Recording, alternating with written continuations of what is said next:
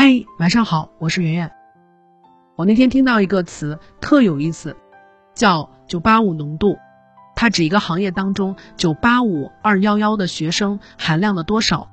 往前倒是阿里、阿里巴巴刚刚建立的时候，招了一大批职员，他们大多都是大专、高中的学历。但等到后来，公司越做越大，到了公司创业的成熟期，名校毕业成为了他们筛选简历的门槛。只有名校的简历，他们才会去看。往前倒也是抖音，我有个在抖音工作好几年的朋友，他是很早那一波进入抖音的人。前段时间，他和我说，公司新入职的一个小孩是清华的什么专业的硕士。他感慨道：“万万没想到，有一天自己会跟清华北大的博士、硕士面对面工作。”他觉得好神奇。现在是直播，直播行业的985浓度其实还很低。整体学历平均下来并不高，这就说明这时候每个人都有机会。这个行业正是在蓬勃发展的阶段，这就是985浓度的体现。公司和行业越成熟，就越拥有选择权，它里头的985、211学生的含量就会越多。但985浓度低也未必是坏事。我之前接受采访的时候被问了一嘴：“985、211毕业的学生做直播有什么优势呢？”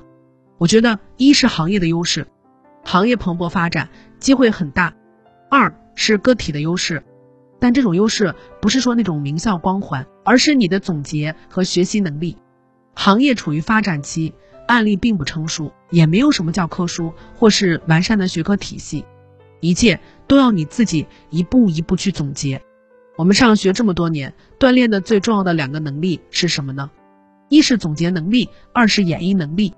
总结就是把经验沉淀下来。然后向别人去学习，再提炼出最重要的东西。演绎呢，就是把提炼的重点用在自己的工作和生活当中，把它落实下来。举个例子吧，很多人说要做直播，一定要做视频，而发几条，发什么视频，视频发什么内容，这些都是你需要一条一条去试错实践出来的。所以我觉得这就是九八五二幺幺毕业生去做这个行业的优势所在。很多人看到我会说。你看啊，刘媛媛名校毕业还不得出来直播，可见考个名校没啥用。你们可千万别这么觉得。虽然这话说了可能会挨骂，但是我还是很坚持一点。有人说学历是敲门砖，但后来我才知道，学历、读书这些压根不是敲门砖，他们是你人生的一座桥，是你人生的一条路。如果你的总结和归纳能力强，那么这个路你就是会比别人宽。这世间一切困难都需要解决之道。学历读书这件事嘛，就是在授人以渔。晚安，更多文章可以关注我们的公号“逆流而上”，刘就是刘媛媛的刘。